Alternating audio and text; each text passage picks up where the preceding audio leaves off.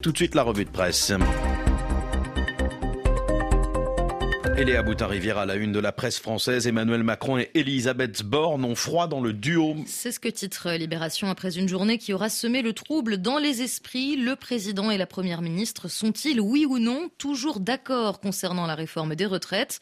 Aux aurores hier, rappelle le journal, Le Monde titre sur une chef de gouvernement qui se démarque d'Emmanuel Macron car elle invite à calmer le jeu avec l'opposition. Conclusion, l'Élysée est furibard, selon une source de l'exécutif citée par le Figaro.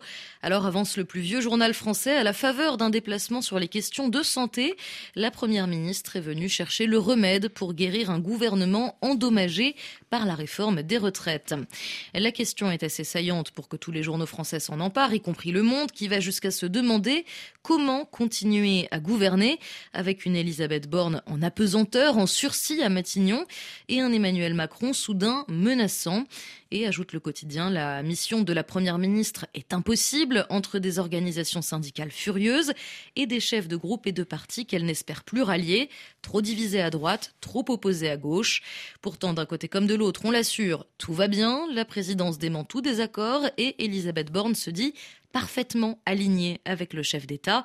Aligné ou enchaîné, Libé a choisi son camp et conclut Borne et Macron coincés dans le même labyrinthe. Un labyrinthe reliant Paris à Canton. Emmanuel Macron a fait hier une visite en Chine où nous dit la Croix, il a profité pour faire passer quelques messages. Des sous-entendus cette fois destinés aux autorités chinoises plutôt qu'à sa propre équipe.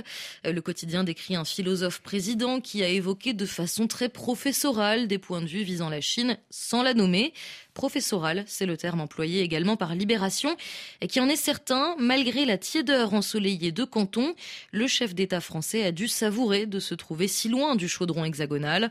Moins provocateur, le journal d'obédience catholique salue un Emmanuel Macron bien conscient qu'il parlait devant un parterre d'étudiants, mais aussi de professeurs et responsables politiques chinois, et qui a saisi l'occasion pour assonner le message suivant, sans esprit critique, vous n'êtes pas libre. Bis repetita avec une question sur l'intelligence artificielle, dont le chef d'État français a profité pour rappeler que le savoir ne peut pas être au service d'une idéologie. Des propos sans ambiguïté pour la Croix le jour même où le directeur général de l'OMS expliquait que la Chine disposait de données scientifiques supplémentaires pour mieux comprendre l'origine du Covid. Analyse partagée par le Parisien aujourd'hui en France, avec cette reprise des propos du président sur la nécessité d'aiguiser son sens critique pour devenir un individu libre et émancipé. Déclaration selon le journal loin d'être anodine dans un régime qui contrôle au plus près ces individus. La publication rappelle ainsi que nombre d'étudiants qui avaient participé aux vives manifestations de novembre contre la politique anti-Covid ont été arrêtés par la police et certains sont parfois portés disparus. Loin d'être disparus en France, certains manifestants de Sainte-Soline ont été pistés. Oui, c'est ce que révèle cette enquête du média en ligne Reporter, selon lequel les autorités pistent les manifestants grâce à un produit invisible. Il s'agit en fait d'un PMC, un produit de marquage codé évoqué par les autorités depuis plusieurs années déjà. Concrètement, explique le site, des projectiles tirés avec un fusil de type paintball doivent permettre de marquer les manifestants à distance. Le produit est invisible à l'œil nu, inodore, mais il peut rester des semaines sur la peau et les vêtements. Et pour la première fois, dévoile le reporter, ces PMC ont justifié des mises en garde à vue dans le cadre d'une manifestation. Deux personnes ont ainsi été interpellées le lendemain du rassemblement, dont un journaliste.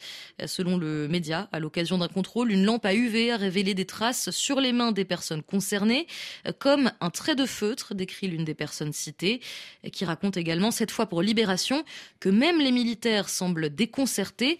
Seule certitude, ces curieuses éclaboussures suffisent à convaincre de les embarquer. Une seule certitude, mais, aussi un seul problème, et de taille, souligne le journal. Le dispositif n'est à ce jour aucunement encadré légalement. Et si, comme le rappelle Reporter, chaque tir est encodé différemment, il doit permettre d'établir que tel manifestant a été marqué à telle heure, à tel endroit, en clair, le dispositif tout entier repose sur la dextérité du tireur. Et eh bien justement, souligne le média indépendant, cette précision est questionnée par la gendarmerie elle-même.